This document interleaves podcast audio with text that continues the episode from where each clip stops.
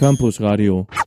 Bringt auch was zwischen den Ohren. Hallo, herzlich willkommen zum Plattenbau im Monat Juni. Ihr hört Campus Radio Dresden, den Podcast. Und mit mir im Studio, um diesen Monat wieder kritisch Alben zu reviewen, sind Erik. Moin. Und Tim. Servus. Hi. Und mein Name ist Alex. Und wir starten gleich los mit einem wunderschönen Album aus dem Mai. Und zwar habe ich die neue Platte von Beach House mitgebracht. Die heißt Seven. Und für mich war das so ein bisschen ein Pflichtalbum zu mitbringen, weil mein allererster Plattenbau und der dritte Plattenbau überhaupt mit dem letzten Album von Beach House quasi äh, stattgefunden hat.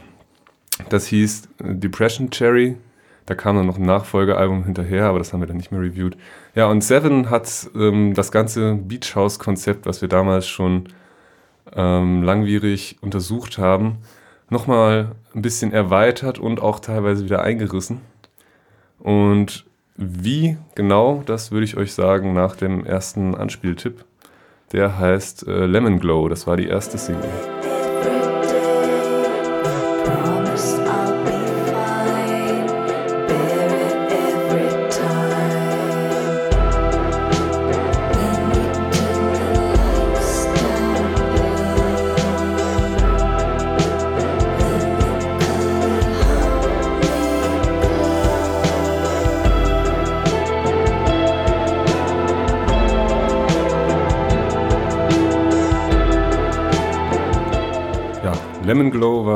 Von dem neuen Beach House Album. Und ja, Beach House sind eine Band aus Baltimore, die 2005, 25. 2004, 2025 sich gegründet haben. Und ähm, die bestehen nur aus zwei Menschen, und zwar Victoria Skelly und, ähm, nee, Victoria Legrand und Alex Skelly. So.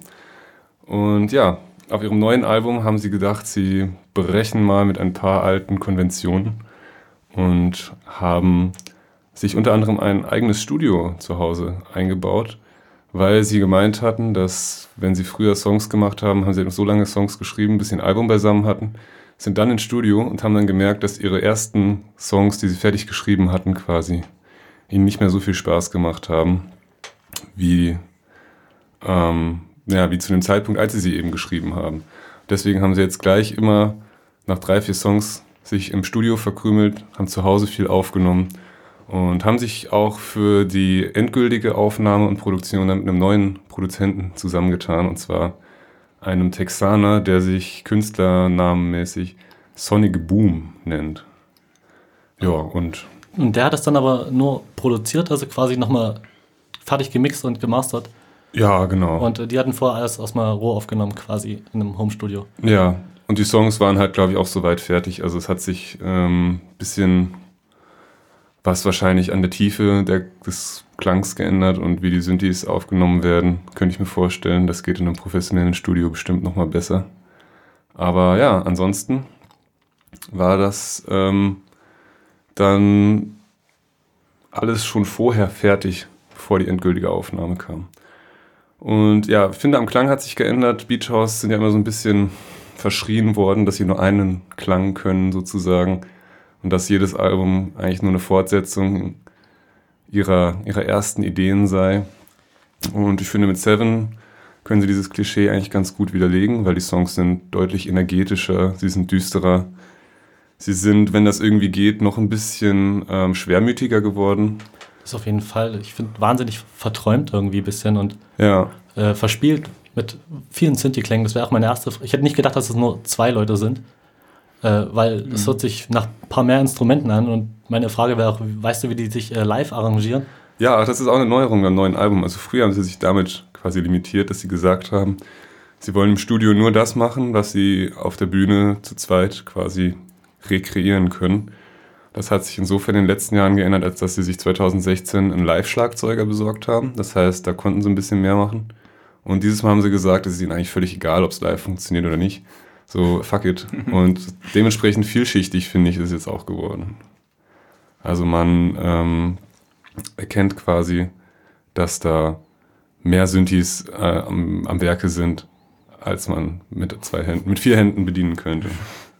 äh, Gitarren dabei? Ja, also sie haben zu diesem Album auch sich entschlossen, eigentlich alles, was sie bis jetzt so hatten, über den Haufen zu schmeißen. Es gibt halt Songs auf dem Album, da ist keine, kein Synthi drauf.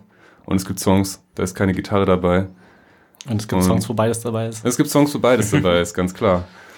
Ähm, ja, ich finde, es ist auch nicht mehr so viel Drum Machine wie auf früheren äh, Beach House Veröffentlichungen, was jetzt, ich eigentlich völlig neutral sehe, aber so ein Live-Schlagzeuger bringt auch noch mal ein bisschen mehr Gefühl Fetzt, rein. Aber der wird wahrscheinlich auch nur äh, einen Tick auf dem Ohr haben Ach, und klar. mitspielen, aber es fetzt auf jeden Fall meistens mehr, habe ich Ja. so immer den Eindruck. Ja, der erste Song auf dem Album Dark Spring fängt gleich schon mit so einem fetten äh, Tom-Intro an und hat meiner Meinung nach ähm, am Schlagzeug eine ganz hübsche Dynamik. Äh, ich weiß nie so richtig, was man mit Drum Machines alles schon machen kann, aber ich habe Eine ganze Menge, glaub mir. ja, aber auf den früher, äh, früheren Beach House Alben war es schon ziemlich eindeutig immer, dass da eine Drum Machine zu hören ist, weil es eben extrem regelmäßig klang und sich kaum geändert hat. Und hier haben sie es jetzt äh, ja noch mal ein bisschen gepimpt. Ich glaube, da gibt es äh, bei professionellen Drum Machines, die man sich äh, runterladen kann oder kaufen kann, direkt Parameter, die man einstellen kann, damit das wirklich klingt, als ob es äh, live gespielt ist, also authentischer wirkt. Ja, also ich habe mal was gesehen, bei GarageBand kann man einstellen, dass sie quasi zufällig jedem Beat eine unterschiedliche Lautstärke zuweisen. So.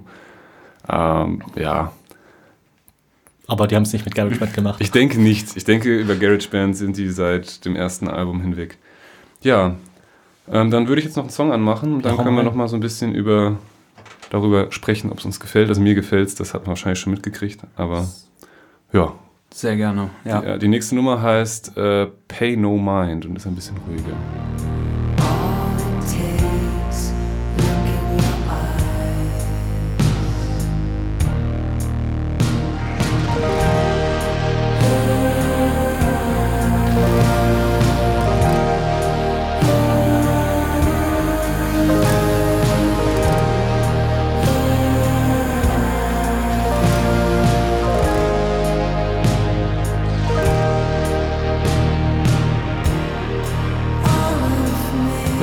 Sehr schöne Nummer, finde ich. Kann ich mir richtig vorstellen, da ein bisschen zu, zu spofen. Ja, ich könnte mir sehr viel dazu vorstellen, glaube ich. Ja, Aber es ist, äh, glaube ich, eher mehr eine Musik für zu zweit. Oder, ja. oder wenn es dunkel ist zumindest. Also im Hellen, glaube ich, obwohl es könnte wahrscheinlich auch gut im Hellen wirken. Gerade so ein bisschen Festival, bisschen so im Wald irgendwie. so ein bisschen, bisschen und, ja, bisschen, bisschen spät nachmittags Knallhitze und so ein leichter Wind. und schon das erste Bier drin. Und Auf jeden Fall. Ich finde es auch super, weil man so durch den Song getragen wird die ganze Zeit. Und das fand ich echt entspannend. Genau, ja, ich fand auch das Schlagzeug hier, haben wir ja gehört, das war sehr balladig und hat so ein bisschen zwischen den einzelnen Songteilen äh, quasi hin und her geleitet. Und ja, es ist einfach eine sehr gelungene Produktion, finde ich.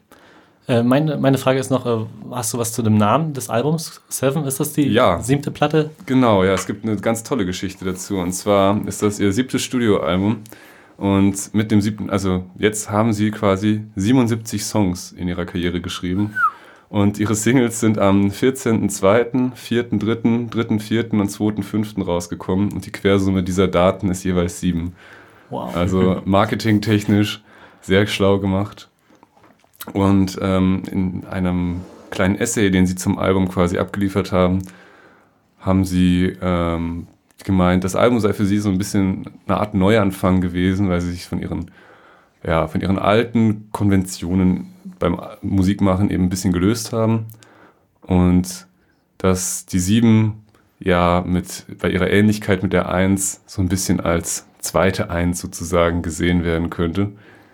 Also ähm, quasi ein Neuanfang quasi. Genau, Also, ein neues erstes Album. Und es ist ja auch in der Mythologie sieben eine ganz geprägte Zahl. Und von daher Und, äh, hat es einfach auch Sinn ergeben. selbst in der Musikwissenschaft hast du, man hat ja diese acht Grundtöne Mhm. und dann quasi in der St- Funktionstheorie oder Stufentheorie hast du halt die Stufe 7 ist immer die schwerste irgendwie einzubauen. Oh ja? Ja, und von daher passt das auch irgendwie ein bisschen, glaube ich. Ach, schön. Ja, also das, äh, die Zahl 7 und das Album haben quasi sehr viel gemeinsam. Bisschen mysteriös. Bisschen schwierig vielleicht auch teilweise.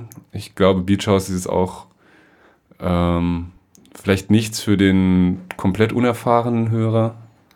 Der könnte sich davon vielleicht ein bisschen eingeschläfert fühlen, aber ja, ich fand es ähm, in der Tradition aller Beach House-Alben wieder ein sehr gutes Werk. Ja, Tim, hast es dir gefallen? Hast Ja, gehört? mir, wie gesagt, mir hat es sehr gut gefallen. Ähm, ich fand, es klang sehr erwachsen und selbstbewusst. Ähm, das alles in, moderne, in modernes Gewand gepackt. Und äh, insgesamt hat mir das Album sehr gut gefallen. Ähm, ja, ich fand äh, Dive auch ein super Song, ähm, der poppig anfängt und dann in der Mitte so einen Bruch drin hat. Mhm. Und ähm, ja, insgesamt war ich echt sehr überrascht, weil auch Beach House äh, vorher mir kein Begriff war.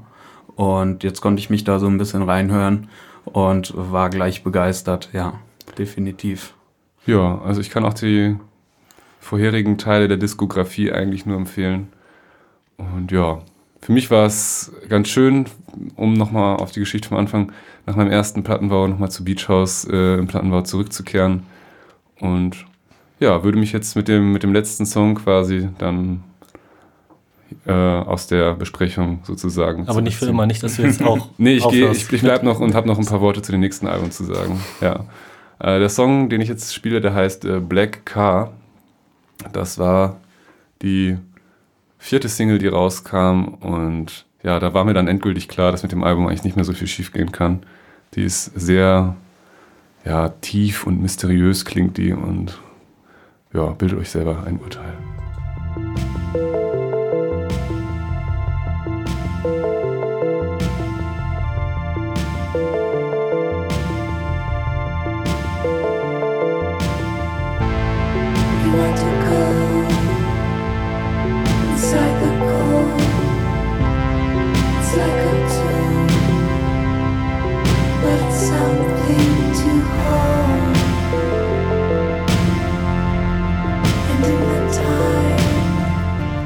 So, ja, damit wäre ich fertig.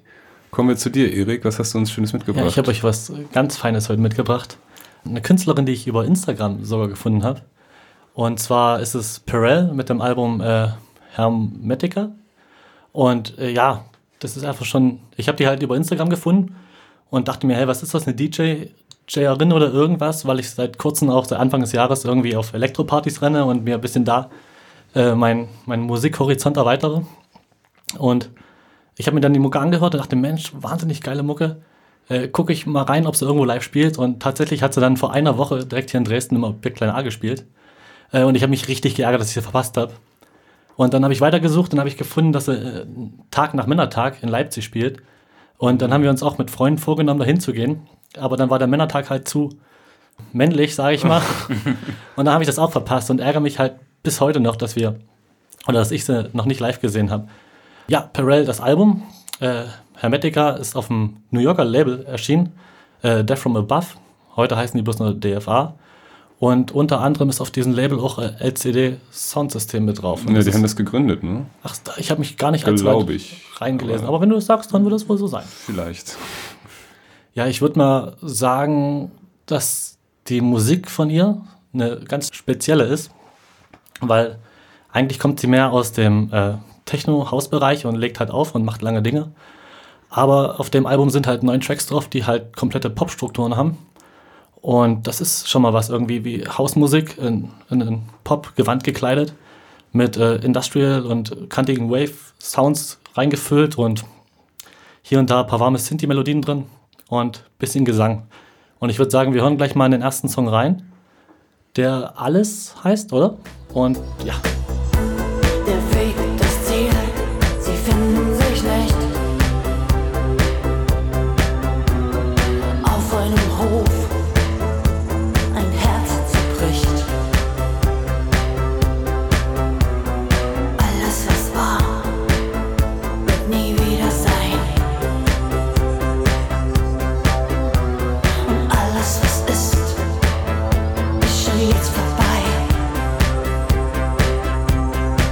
war Perel mit Alles.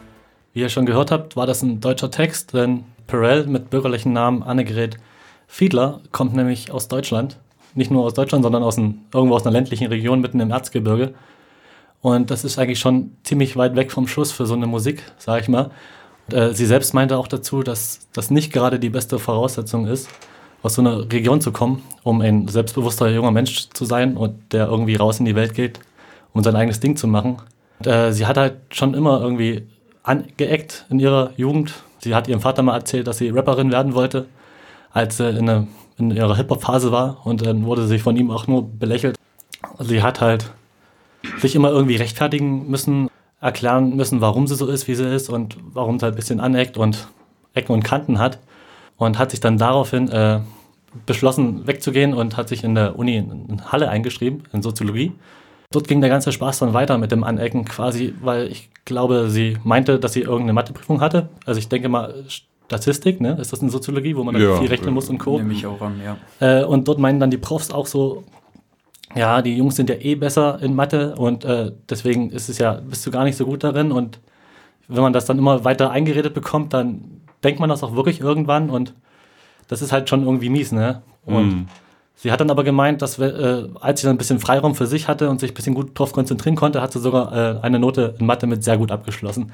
Sie hat dann nebenbei, neben dem Studium, angefangen mit Mu äh, Musik zu machen. Sie wollte eigentlich schon immer Musikerin werden und hat dann halt äh, im Indie-Rock mitgemischt, äh, hat produziert, Songs geschrieben und äh, live mitgesungen mit Bands und da auch wieder das Problem, dass sie halt mit männlichen Kollegen gespielt hatte und nach dem Auftritt dann irgendwelche Zuschauer dann dort zu den Kollegen hin sind und sie wurde halt immer nur so belächelt als das äh, Vokalmäuschen, in Anführungsstrichen und das hat ihr schon auch wehgetan, hat sie gemeint. Das ist einfach quasi immer nur angeeckt und daraufhin hat sie dann irgendwie beschlossen zu wechseln und ab jetzt sich mehr mit der Tech-House-Szene, also Hausmusik und Technomusik zu beschäftigen. Da hat sie auch quasi Musik produziert und da wurde sie auch das erste Mal dann richtig wahrgenommen als Musikerin. Und wahrscheinlich ist sie deswegen dann dabei geblieben. Und dann ist sie nach Berlin gezogen und hat dort sogar regelmäßig aufgelegt und hat dann damit quasi ihren Erfolg gehabt. Aber der Punkt halt bei der Elektroszene, meinte sie, ist dann auch wieder der, dass du halt äh, den, den Zwiespalt oder den, den Spagat zwischen Kunst äh, und Entertainment finden musst. Und sie hat sich dann auch, also klar ist dann die Kunst gut zu entertainen, aber das ist ja dann auch nicht alles. Wenn du dann halt experimentell wirst, dann gehen die Leute halt vielleicht nicht mehr so ab und dann musst du dich auch wieder ein bisschen prostituieren, äh, damit die Leute mehr Spaß haben. Und das hat sie dann auch wieder unzufrieden gemacht irgendwo.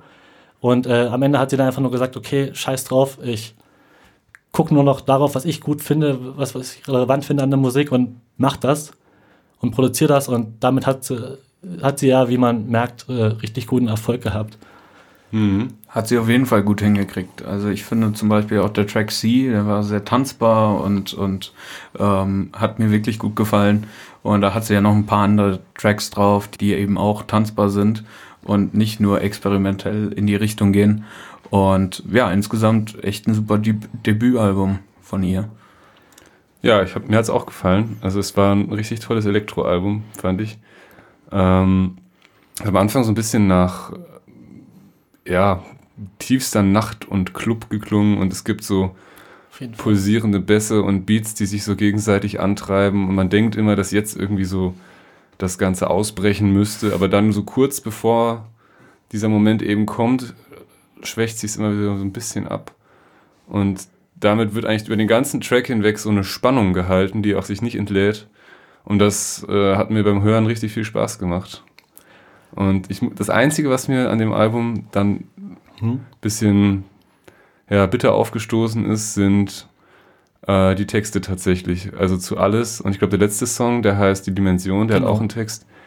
Die fand ich ein bisschen schwach. Also da, Dazu muss man aber sagen, und das finde ich auch wiederum witzig, die Texte zu alles und die Dimension hat sie tatsächlich mit äh, 17 und 18 geschrieben. hm, Und die hat sie halt irgendwo in der Schublade jetzt wieder gefunden gehabt und dachte sich, okay, krass, das habe ich damals geschrieben, ich finde es eigentlich ganz gut, ich hau's rein.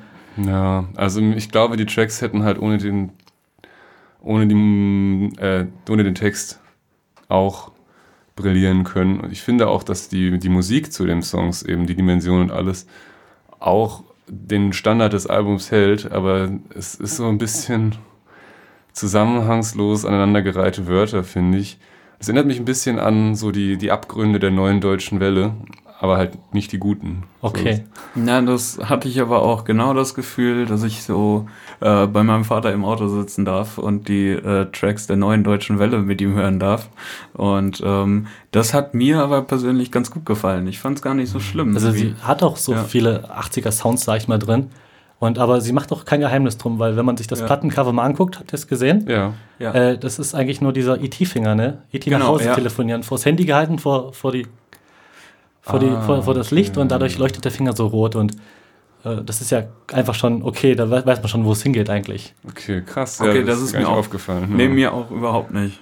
Okay. Naja, also, aber insgesamt doch ähm, wirklich eine tolle Platte. Und was ich mich jetzt gefragt habe, ist, ob, äh, wenn sie das live spielt, ob das dann ein reines Elektro-Set ist oder ob sie dann tatsächlich diesen Pop-Aspekt mit reinnimmt und sich dann tatsächlich da hinstellt und singt. Also sie steht am Mischpult das, und äh, ich habe es auch auf Instagram gesehen, dass sie halt äh, tatsächlich wirklich selber singt am Mikrofon. Hm, okay. Meine Frage ist aber das, was mich halt am meisten beschäftigt, ist, ob äh, die Songs äh, live, weil sie ja auch meistens in Clubs auflegt und dann auch nur in der Popstruktur erscheinen oder ob sie die dann wirklich zieht und äh, ineinander überspielt und das als großes Set dann verkauft. Ja, also sie sind ja doch teilweise relativ lang. Ich glaube, der nächste, den ich jetzt hier sehe, der ist fast sieben Minuten.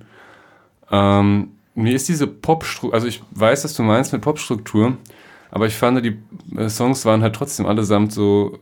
f- Es klang, als wäre das auf dem, auf dem Floor entstanden, finde ich.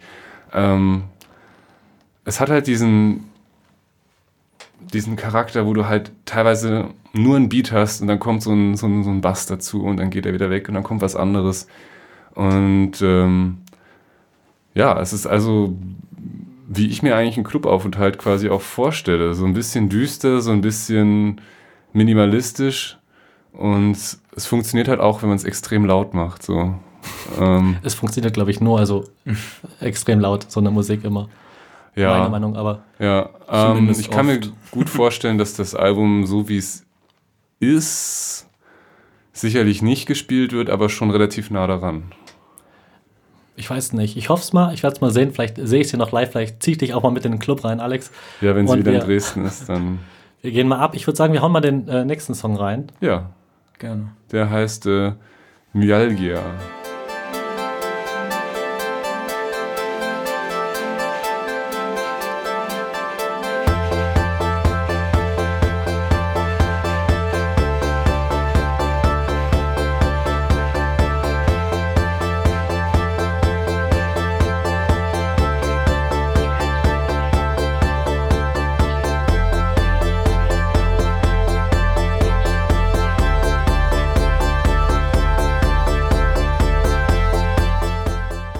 Das war mit Marino. Und wie hat es äh, dir denn gefallen?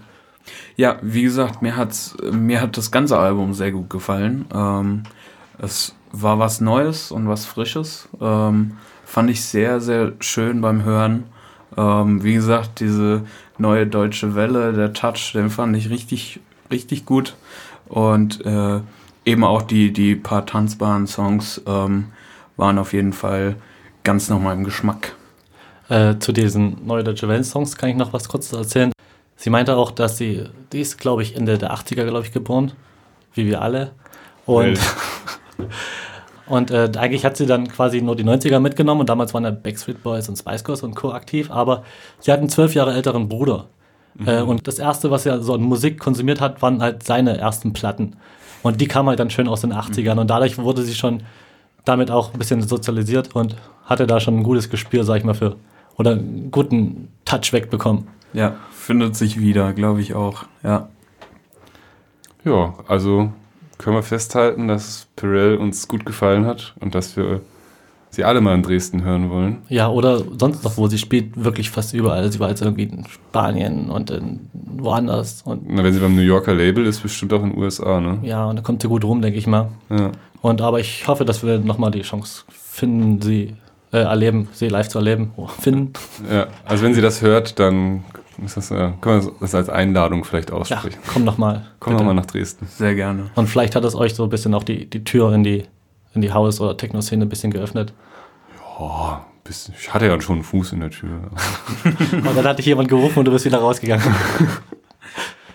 Okay, das kommentiere ich jetzt lieber nicht. Also, äh, nächster Song noch, oder? Äh, ja, lass uns mal den noch hören und äh, dann sind wir auch schon durch mit meinem Beitrag, oder? Ja. Okay, dann jetzt zum Abschluss noch äh, die Dimension von Pharrell.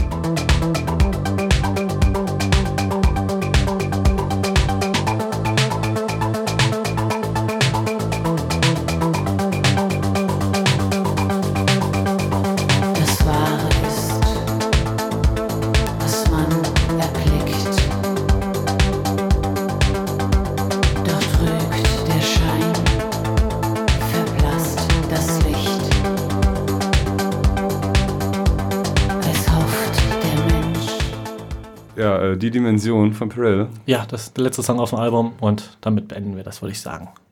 Ja, vielen Dank.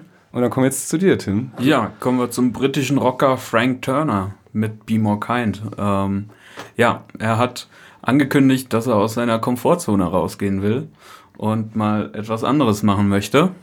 Und ähm, ja, ich würde sagen, wir hören uns erstmal 1933 an, den Song, und äh, können dann mal drüber sprechen, ob das geklappt hat. Und ja, schauen dann einfach mal weiter. Outside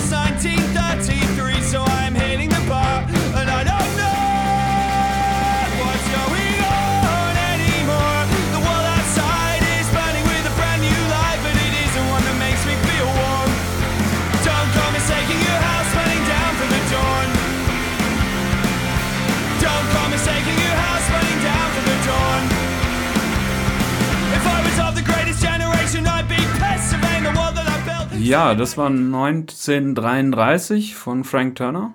Ja, man kann natürlich sagen, dass dieser Song dem Thema Be More Kind noch nicht so gerecht wird und äh, durchaus auch auf einer früheren Platte von ihm hätte sein können. Auf den Song hin gab es viel Ärger in Amerika. Einfach stellt Frank Turner hier einen Bezug her zu dem Amerika unter Trump und dementsprechend war der Song heiß diskutiert in den Staaten. Aber was sagt ihr zum Klang? Also der hat mich komplett an äh, We Were Promised Jetpacks erinnert. Ah ja, Der Song komplett und ich dachte mir, das hätte super ein Song von denen sein können. Aber Auf jeden und Fall, ich habe ja. Frank Turner halt komplett anders in Erinnerung. Deswegen war ich ein bisschen überrascht. Aber das war, ich glaube, auch äh, die einzige Nummer, die mir so richtig, also die mir gefallen hat von dem okay, Album. ja. Hm, ich habe vorher noch nie einen Frank Turner Song gehört, aber seine Band hieß ja mal Frank Turner and the Rattlesnakes und es war immer so ein bisschen so Rock und ich habe es mir ehrlich gesagt genau so vorgestellt, wie der Song geklungen hat. Ja, richtig. Ja, ich glaube, es ist auch ein bisschen vorhersehbar. Ich fand ihn trotzdem ganz gelungen. Ähm, auch weil er so aus dem, von dem Album, aus, von den anderen Songs hervorsticht. Im Prinzip führt er das Thema so ein bisschen weiter mit dem Track Make America Great Again. Und die Textzeile bei Making Racist a Shame Again ist natürlich, gefällt mir ganz gut. Ähm, fand ich ein ganz, ganz nettes Ding. Aber das ist nur der eine Teil von dem Album. Und ähm, es geht natürlich auch darum, um dieses Thema Be More Kind mehr aufzugreifen und äh, ein bisschen Aufbruchsstimmung zu verbreiten. Das äußert sich in beispielsweise Little Changes oder auch eben in Be More Kind. Und ähm, ja, er will damit ein bisschen auf den Umgang der Menschen untereinander eingehen. Und vielleicht können wir da reinhören und besprechen dann mal weiter. So before you go out searching, don't decide what you will find. Be more kind, my friends. Try to be more kind. You should know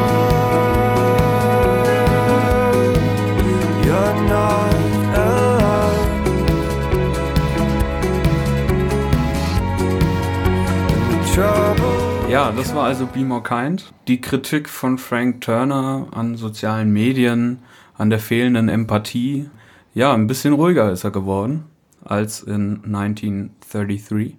Ja, was sagt ihr jetzt dazu? Hm, ich fand die Streicher ehrlich gesagt ein bisschen zu freundlich zum Ohr. Ähm, insgesamt würde ich sagen, ist das Album zwar freundlich und kind, aber auch etwas weich gewaschen. Und ähm, bin mir da nicht sicher, ob das die Botschaften dadurch irgendwie besser rüberbringt. Ja. Verstärkt irgendwie, das ist immer das Ding, was ich habe. Äh, der äh, das wirkt mir zu authentisch, hyperauthentisch quasi, wenn der Song schon sagt, okay, seid mal ein bisschen netter, freundlicher und dann machst du noch so ein nettes, freundliches Ding und Ja, das genau. ist mir einfach alles zu viel, wirklich. Absolut, Doppelt, ja. ja. ja. Ja, absolut. Das stimmt, ja. Ähm, an sich fand ich ihn trotzdem sehr schön, äh, auch als, als coole Single-Auskopplung sozusagen. Ähm, ja, zeigt einfach eine andere Seite und zeigt auch, dass der Albumtitel nicht nur den Umgang untereinander meint, sondern auch äh, Frank Turner selbst. Und ähm, ja, fand ich ganz interessant. Ähm, ich muss natürlich zugeben, dass der zweite Teil vom Album dann doch etwas nachlässt. Und ähm, ja, so Tracks wie Common Ground oder Get It Right äh, definitiv nicht mehr mithalten mit den ersten Tracks. Ähm, ja, schwierig. Aber es gibt natürlich noch drei Ausnahmen, die ich gefunden habe. Und eine davon werden wir bestimmt auch gleich hören. Ähm, bei Blackout zum Beispiel. Äh, den fand ich unheimlich eingängig. Äh, hab sofort ein bisschen mitwippen müssen. Und ähm, ja, hat mir ganz gut gefallen, auf jeden Fall. Ja, ich fand auch Blackout war so der Song von dem Album, den ich am besten fand. Äh, weil er auch nicht so mh, mit der Faust aufs Auge politisch ist, sondern da lässt er auch so ein bisschen, also er erzählt eine Geschichte von einem Stromausfall und das ist irgendwie ein bisschen, ja, nachdenklicher, sage ich mal, als die Zeile äh, Make America Great Again by Making Racists Ashamed Again. Ich glaube, dass er auch einfach halt ähm, da mit Gewalt Türen einrennt, die halt schon lange sperrangelweit offen stehen, sodass er bei seinen Fans äh, eigentlich da gar nicht mehr so viel argumentieren müsste. Also er schafft da jetzt halt so ein paar Parolen und auf Festivals wird das auch sicherlich gut funktionieren, denke ich. Aber wenn er da wirklich Leute hätte ansprechen wollen, die äh, nicht nett sind oder Rassisten oder beides, äh, dann, dann hätte er das, glaube ich, anders aufziehen müssen. Also ein bisschen gut gemeint, aber nicht richtig gut umgesetzt, würde ich zu dem Album sagen.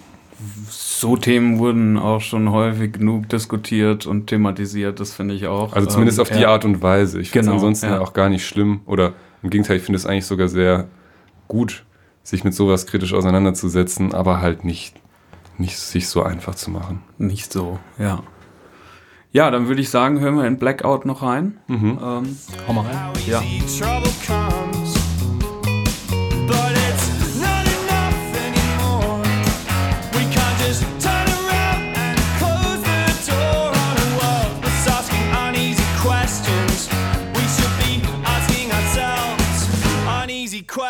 Questions. Are you afraid of the darkness? Are you afraid of the darkness?